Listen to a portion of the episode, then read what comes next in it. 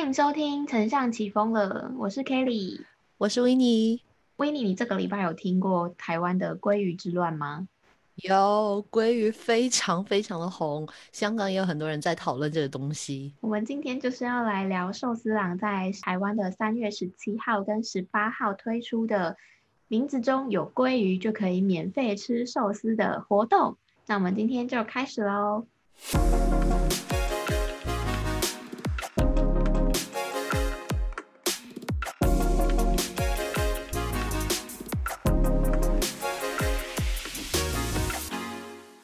天是三月二十一号的晚上十一点四十七分。在今天的节目开始之前呢，我们要来先谢谢各位听众朋友的支持。我们的 Podcast 从去年的十一月底到今年的三月底，正式迈向第四个月吗？四个月了，我们做了四个月了，真的吗？对啊，我好意外哦，我刚刚是真的意外，你知道吗？是不是时间不知不觉已经录了十七集了？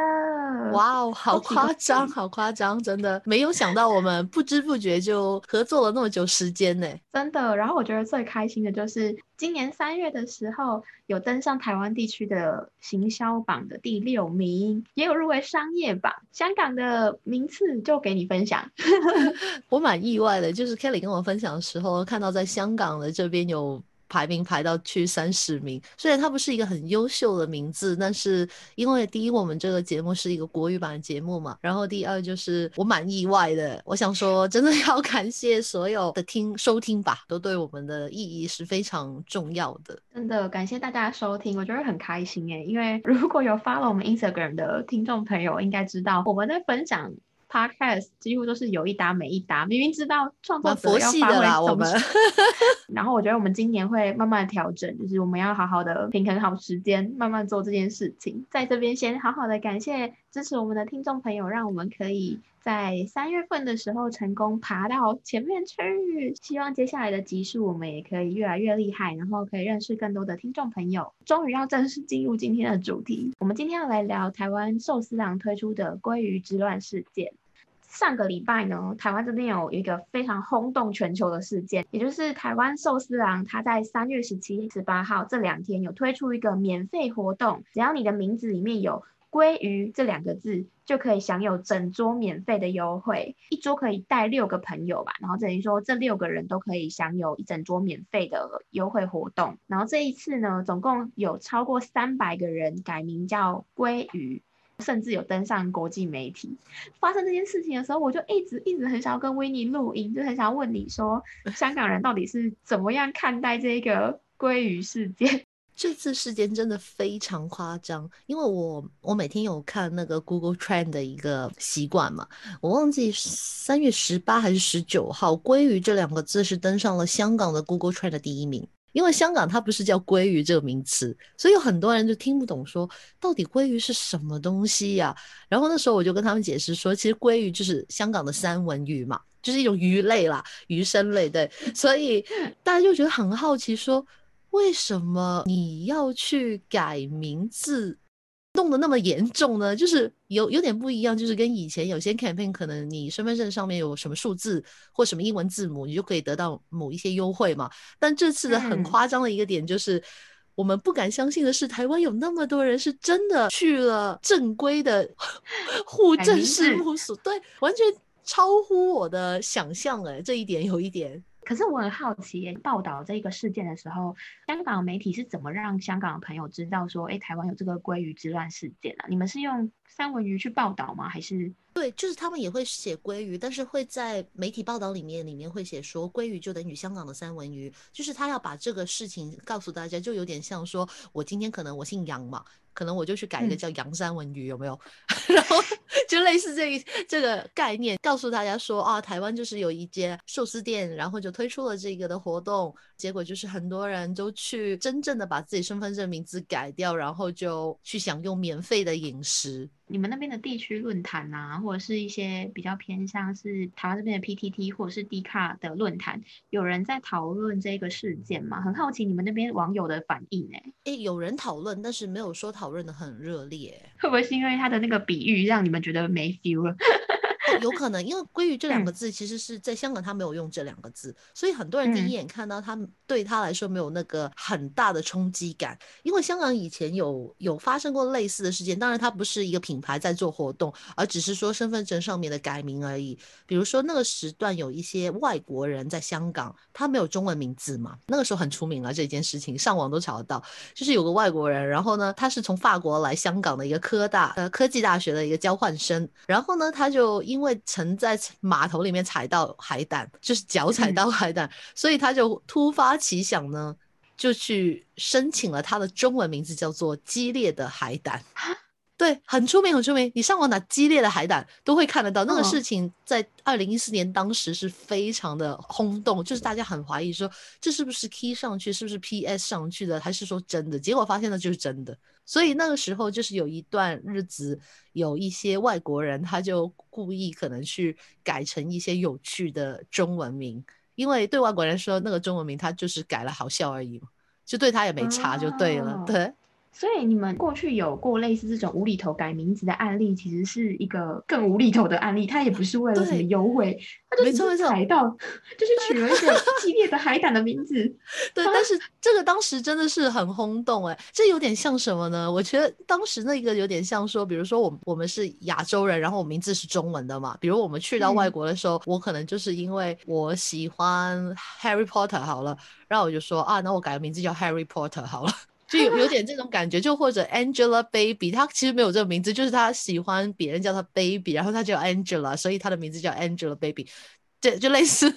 我觉得这是蛮无厘头的。对，那个不是一个 campaign，也不是一个说优惠活动的一个项目，所以我觉得这次鲑鱼它非常非常的聪明。哎，我的天哪，我快笑死了。刚刚在想说，我蛮好奇，就是如果当时二零一四年香港有人可以那么聪明的话，比如说一样是寿司店，就是把这个海胆拿来作为一个噱头的话，可能今天就轮不到台湾的鲑鱼之乱。所以香港过去其实，在优惠活动的执行上面，其实比较没有这种类似的案例。那有比较你觉得印象特别深刻的这种优惠案例吗？我印象中其实是觉得还好哎，就是最多如果跟如果我们说跟身份证有关的话，或者说跟一些出示证件有关的话，就大致上还是说你几个号码就会有多大的优惠。比如说我的身份证可能是一个英文字母，因为我们身份证是一个英文字母，然后就是比如一二三四五六七，然后括弧里面还有一个数字这样嘛。那他可能之前试过的，可能就是说。看你的数字中多少，这有点像六香港六合彩，有听说吗？香港六合彩刚刚在十九号的时候有一个对一亿的六合彩，那这个就是我觉得是蛮捉大家的心理，就是说，哎，你的身份证可能有几个字号，你的优惠就有多大。因为这次鲑鱼的这个免费活动其实蛮热的嘛，然后台湾过去的一些优惠活动也是比较多，是这种身份证里面有数字几。就可以获得多少的免费优惠，包括说我们这一次的振兴券啊，额外的那些券的抽法也是用身份证的数字嘛。我记得之前有一些店家他们是用身高或者是对，就是矮过一七五的话，你就可以就差多少 cm 就送你多少片肉嘛。嗯，对。然后他们比较多会是去把你身上的人格特质，然后去结合他的产品的 benefit 或是他们。特定的产品去做结合，然后让大家去除了知道有这个优惠活动之外，希望可以趁机去记住他们家的产品优势或者是主打的商品。比方说你刚刚说的那个肉片，就是可能它的那个几盎司之类的，他想要让你顺便记住这个产品的讯息，希望达到这个效果，然后你你又可以有优惠，因为消费者很容易因为优惠而驱动嘛。这一次的鲑鱼也是希望达到类似的效果。除了寿司郎之外，也有很多的连锁寿司店，或者甚至是一些日式的冻饭啊等等，都是鲑鱼季。所以寿司郎其实是在这一次趁机推出了一个轰动的 鲑鱼活动。我不知道威尼你会不会很好奇，说这一次的活动啊，优惠活动推出之后，你觉得会是哪一些人最热衷去改名？肯定是最年轻的一群人呢，就 C 时代的。我们说现在其实你几乎看到所有的 camping 打的都是这群人，因为他陪你疯，陪你狂，他无所谓，无所畏惧，有东西我就去试嘛。他感觉就是这样子，因为这是我觉得这一个世代年轻人的标志性的一个感觉，就是让人家感觉无所畏惧。你觉得？其实是在这一次的活动之后，我才真的发现这一群年轻人真的是敢爱敢恨、敢冲敢跑。让我非常震惊的是，这一些年轻人们，他们是有点类似集体去改名字，成为这些年轻人的群众运动吗？哎，不能讲群众运动，这是罗志祥，是那个成为不知道怎么形容，就是好像很多人都会一起开始去做这件事情。像我那时候就有去看新闻报道，因为我很好奇为什么这些年轻人会想要改名字嘛，发现说可能是一个人他发现这个活动，然后他觉得这件事情是一个很有趣的事，对他就会问说。哎，威尼要不要一起去改名？很酷哎，很帅哎之类的。然后就揪一揪，一起去户政事务所了。我就想说，这是不是某部分来说，其实也是一个小团体的从众效应？因为可能假设我是一个大学里面是一个头头好了，我可能就会说，哎，可能几个三五好友揪一揪，然后如果你不来，可能就不帅啊，或不酷啊之类。正常哎，我我觉得是真的会有这种感觉，就是当你身边可能很多朋友，或者你会看到你这个世代的人，大家都在讨论那一件东西，而你觉得你如果自己没有跟上的话，你就好像跟不上潮。流的时代这样的感觉，很怕自己被那个时代丢在后面，这样跟不上别人脚步。对，真的，这个也是一个原因，因为就是年轻人就是会想要跟上现在讨论的话题嘛，包括说有一些人，这是 formal 吗？某某是错失，会觉得很惋惜，受不了心理状态吧？对对，但是有有一点点，其实对于我觉得是对于一些很潮流的话题，因为为什么年轻时代那么喜欢看 PTT，或者那么喜欢可能去一些 social media 里面看一些最新的东西？我觉得就是因为他怕错失掉了某一些的内容。当然，我觉得用在这里不是最适合，但是有一点点这个意味，也是怕错失了某一些的讯息，他可能跟身边的人或者。被人家感觉他好像没有在很 up 对对跟不上时代的感觉。我还有发现到另外一点，想要红这件事情，其实不管是哪一个世代，都会有这一些想红的人积极做出一些行为。因为像这一次，其实就有一个一直被这个男大生洗版，就叫做“鲑鱼之梦”。这个“鲑鱼之梦”他之前就在那个记者面前一副要欲哭无泪的那个样子。哦，我看到那个新闻呢。对，他就说他改名已经改过两三次了，所以就是他不能再改回来，然后就欲哭无泪嘛。结果发现他只是一个想红的 boy，他根本就是说谎，是假的，是假的。哦，我一直以为是真的，反正他就被起底嘛，因为他好像想红很久了。他就在 D 卡上面被爆料，但我觉得这不是我们想要聊的重点。我是想说，从台湾早期到现在，想红的网络红人真的还蛮多的。所以某一部分，为什么这些 Z 世代的人会想要去改名，是因为他们想要红，想要快速得到关注。因为改名很帅嘛，那即使他不会上新闻，至少他在他的社交圈里面是一个很帅的人。他在他的学校会红嘛？对，我懂，我懂，就是他可以快速的去爆红。我那时候就会想到一个很暗黑的事情，我也很想问你想法。你 你觉得这件事情一开始到底是真实有人去改名呢，还是有人直接 P 图引起了这个从众效应，大家争相去改名字？因为我们没有这个资料在，但是如果你让我去操纵这个社群的活动或者社群的 campaign 的话，我百分之百告诉你，我会找一群人去 P 图。对，我不是说这个社群好还是不好了，没有人会愿意做第一个，懂吗？就是好像你开设了一个新的 IG，或者开了一个新的 Facebook page，为什么你可能会先邀一些身边的人先去 like？原因就是因为没有人想做第一个，你没有看到前面的人，因为什么叫从众效应？就是你要有那个众嘛，就是最起码你要跟风跟第一个人去这样做嘛。对。而那第一个人并不是那公司的人，那你才会觉得那就是有群众去做，你才会去做，就有点像以前我们。一直说有一些 campaign，就是说，呃，你留言就可以获得什么之类的，好了，就是或者留言一个什么样的答案，好了，可能那头三个留言都可能是一些安排进去的人在那里留言，这个也是我们今天想要稍微跟大家提的，因为以我们自己实际在操作一些案例来说啊，除非你有百分之百的把握，不然其实最好的准备就是你可能去塞一些暗装，就像刚刚维尼提到，就是留言抽奖，或者是你想要带风向的话，我们都会稍微去安排前面几个人有一些好的分享，不然。根据人类的从众效应，如果你第一个人的留言是不好的，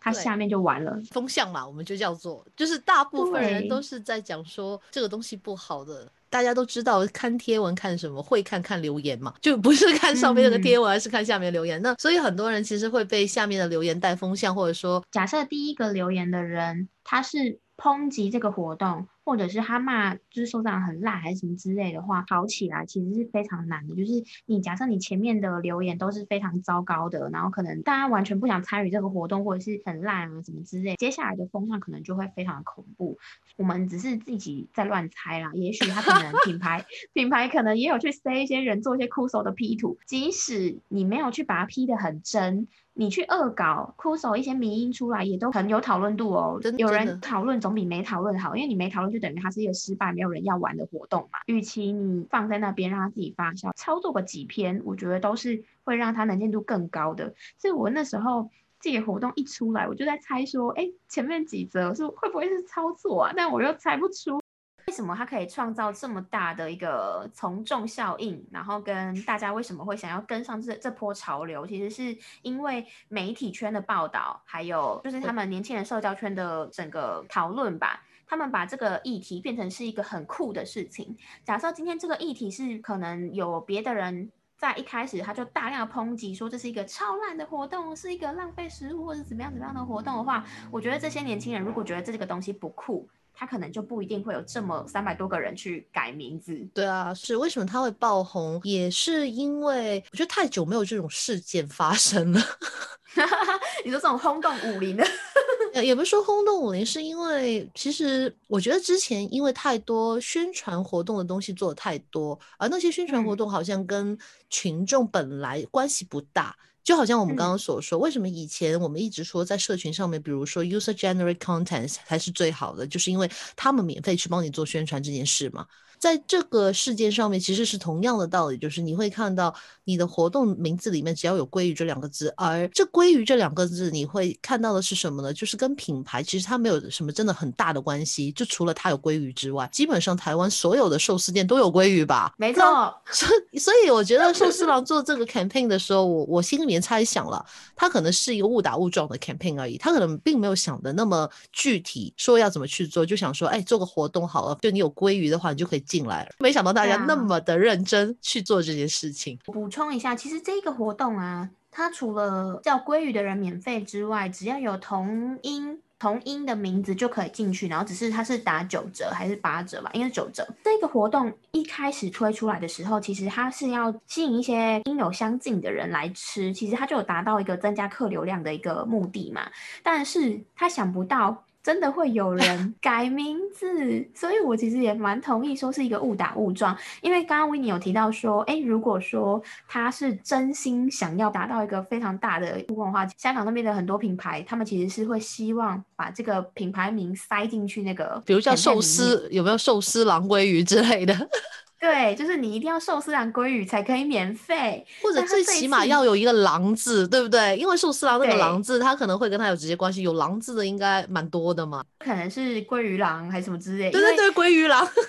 寿司郎他谈来台湾也才三年嘛，然后同时间进来的或者是陆陆续续进来的寿司品牌，其实有非常多，包括说台湾这边非常红的那个扭蛋的藏寿司，然后还有哈马寿司啊、海寿司什么之类的，非常多哎。然后台湾的回转寿司其实非常竞争，所以如果说寿司郎他在一开始他希望可以置入他的品牌 awareness 的话，照理说啦，就是以过去操作经验，他可能也会想要把他的品牌的字。放进去这个里面，但我们会猜它误打误撞，其实就是因为它并没有嘛，它只有放“鲑鱼”这两个字。就我们之前在迷音那集有讨论到说，有的时候 UGC 的东西红了之后，它有可能其实没有帮助到品牌，因为大家记得的其实是鲑鱼。那为什么这一次你会叫做鲑鱼之乱，你不会叫做寿司郎之乱吧？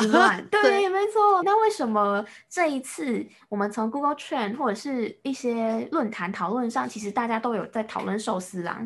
因为他是台湾第一个，对啊，所以今天你藏寿司也好，比如说元气也好，哪一家都好，你马上再推出说啊，那我来一个尾鱼之乱好了，那可能它就达不到那个效应。就是第一个就是个，第二个的话就是你参考了第一个的项目，然后把它弄过来，那就没有那么大的 noise 了。台湾这边有一些品牌。它有跟进哦，比方说，我我有看到一些牛排，或者是别的尾鱼吧，还是就是比较偏向 是卖鱼货的小摊贩这种。你看我现在不记得品牌，就是因为他们不是第一家，所以大家只会记得什么东西免费。你去改名叫牛排，有东西免费，然后改名叫什么，有别的东西免费。但你会记得品牌吗？只有真的想要改名字的人才会记得。像我们这种吃瓜群众，我们就是因为鲑鱼之乱记住了寿司郎，做了这个惊天动地的这个 campaign。对，而且我我跟你讲，十年后还会会一直讲这个东西哦。他除了第一个之外，他轰动国际啊，就是这个新闻有报道到美国啊、英国啊，甚至连那个鲑鱼的来头，挪威的网民也都吓到了。想想说，突然间那么红，有没有？大家为什么要这么疯？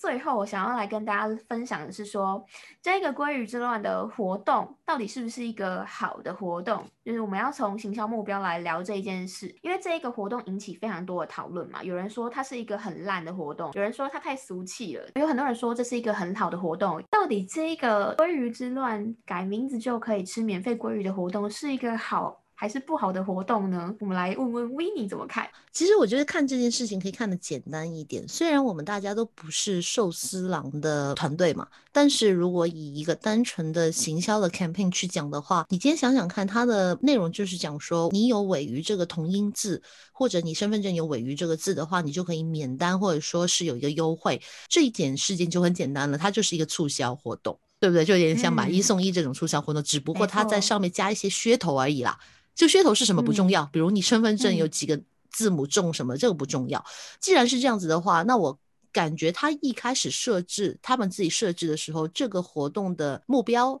就是在于推动鲑鱼的销售量，或者推动多些人去店里面去吃这个东西。但是你说对于品牌价值来说的话，我觉得并不多。把它跟寿司郎连起来的，我觉得它未必是那个。未必能为寿司郎这个品牌带来一个多大的品牌的价值的提升，就我个人看法，你怎么看呢？刚刚有提到说促销嘛，促销的活动通常就是要以提升业绩为导向，比方说餐饮业就是提高它的这段期间的消费频率或是客流量嘛。很明显，这种促销活动就是想要提高寿司郎这段期间的客流量。不过以品牌声量来说，也就是我们常说的 awareness 来说，它这一次的活动。非常非常提高它的品牌知名度，因为我们刚刚前面有提到说，除了寿司郎之外，台湾其实有很多日系的品牌寿司，就是藏寿司嘛，然后还有另外一个，我有点忘记它叫什么，反正就是有很多的寿司，大家的版图其实都各有千秋。它在这个 campaign 上面，其实还有成功的打响它的知名度，就是让大家都知道说，台湾有这一家寿司店，长期来看啊，会不断的去唤起你的注意力。假设你某一天很想要吃寿司的时候，你可能会因为他有这个鲑鱼之乱，就知道说，哎，我这家店可以选择啊，吃的人好像觉得还不错。你原本可能不会去吃这间店，但是接下来你有可能就因为这一次事件记住这一个品牌名字，然后下一次会去尝试。非常同意，非常同意。所以这个 campaign 一开始的设想，并没有想到提升品牌价值这一个，就是它的目标不是这个，但是结果出来反而有提升到它。品牌的一个，就是我们用那个 awareness 好了，但是我不说它的价值上有没有提升，因为价值或者品牌的感觉是来自消费者的嘛。但是的确是让他有接触到更多不认识他的人，让他们知道了。嗯，而且其实媒体帮他做了很多的免费公关啊，免费的宣传，疯狂报道，就连香港都被他洗版了。我觉得真是非常夸张。有啊，香港有洗版呢，真的。台湾也是啊，台湾连到今天都到礼拜天了，还有人在报道这个东西。我想到底是要寿司多久？非常的夸张。但我觉得这个是一个，真的是一个非常有趣的案例。我为什么会想要聊，就是因为透过这个案例，我们可以去。知道说一个 campaign 它在操作的时候，它其实是要有目标的，它并不是说，哎，可能做一个 campaign，然后啊丢出来之后啊，就消费者反应完，他就没有去。对其他 KPI，行销人员我们在做一档 campaign 操作的时候，其实最后都要去做结案报告。结案报告我们会看什么指标？就是我们会根据当时在操作 campaign 的时候列出的几个绩效。受上这个 campaign 是要导客人新的客人来，就是有没有提到提高他的业绩？假设他的知名度 awareness 可能当时是配三成，然后客流量是配七成。那我们就要去对齐，说，哎，结果的成效达成怎么样的成绩，然后我们要报给客户知道。透过这个 KPI 的对齐，客户这边会知道说，哦，这一次的 campaign 这样操作成不成功？下一次要不要再做类似的 campaign 操作？你从这一次的反省，下一次才会进步。同意，同意，非常同意。而且我觉得现在你从这一个 campaign 上面也可以看得到，就是如果你社群做得好的话，其实从线上连到线下。或者连到国际，这个事情是会发生的。可以期待说，香港那边看能不能有一个轰动全亚洲好了，轰动全亚洲的一个有趣的案例。我们下次可以来分享香港的，希望不要是那个激烈的海胆这样。呃，其实原来今天想跟大家分享一下香港麦当劳最近在做的 campaign，但是这个呢，要花一点时间跟台湾的朋友去讲这件事情有点困难，因为包括选代言人或者选其他地方的话，就大家有兴趣可以先去看一看。自己觉得蛮有趣的现象，就是他整个东西的目标到底在做什么？这件事情蛮值得值得探讨的，而不是说他做出来的结果是怎么样，而是他一开始的目标到他最后的结果到底有没有达成一致呢？就是从行销目标去看一档 campaign 的成功与否。进行销圈的时候，常会发生这件事情，可能看一支广告，我看了很喜欢，很感动，但是它没有引起讨论。那这个原因有很多种啊，有可能是他没有去下广告，你值很好，量出不去嘛。那也有可能是他 TA 就是看了没感觉。所以一个广告的成功或者是一个 campaign 的成功，其实是要看。他的形象目标有没有达成？所以这个就是刚刚温妮提到的，香港这个麦当劳的活动到底有没有达成的形象目标，就要去对其最初的 brief 里面提到的麦当劳想要达成什么样的事情。这个东西也可以延伸给大家去思考吧。从今天听完这一集之后呢，走到路上，你看到。一个 campaign 好了，或者是一个招牌等等的，你们可以去思考说这个目标是想要干嘛？为什么他要这样子去设计对对对？而且这一点的话，我觉得刚刚 Kelly 讲的很好，就是如果我们听众你有时间的话，你在走在路上的每一个广告，或者你在手机里面看到的每一个线上的广告。也不用说广告，甚至它可能只是一个 post 的话，你去想想看，它原来出这个东西到底是为了什么？你猜猜它的目标好了，然后你再看看可能有人的留言，或者说有没有其他的一些相对应的周边的报道有出来的话，你就大概会知道这个东西到最后它有没有达到它的效果。因为广告它可以让你觉得很好看，它可以觉得让你觉得很有 noise，但是问题是它最终达到的就只是让它品牌让多些人知道吗？可能不是哎，有可能它里面蕴含着更多的东西在。这个就是生活中学行销，我也是这样子学起来的，慢慢累积自己的一些 know how 吧，就是很缓慢，就是从生活中去刺激自己的穴道，所以分享给大家。没错，我突然在想说，其实不止行销人啦，我觉得设计人或者说其他行业的人，你都是在生活当中去学习这件事情，会来得更美妙。真的，你不会觉得很有压力在学习啦。我们今天就透过这一集，轻松跟大家分享在台湾发生的鲑鱼之乱，也让大家知道，就是其实最重要的就是一个你的行销目标，跟你如果有创意的话，就大胆发想出来，我觉得是蛮有趣的一件事情。如果大家对于今天这一集鲑鱼之乱有什么想法，或者是你。听完这一集之后，有被刺激到的广告案例或是行销案例的话，都欢迎跟我们分享哟。我们下一期再跟大家讨论更有趣的案例吧。那我们下集再见，拜拜。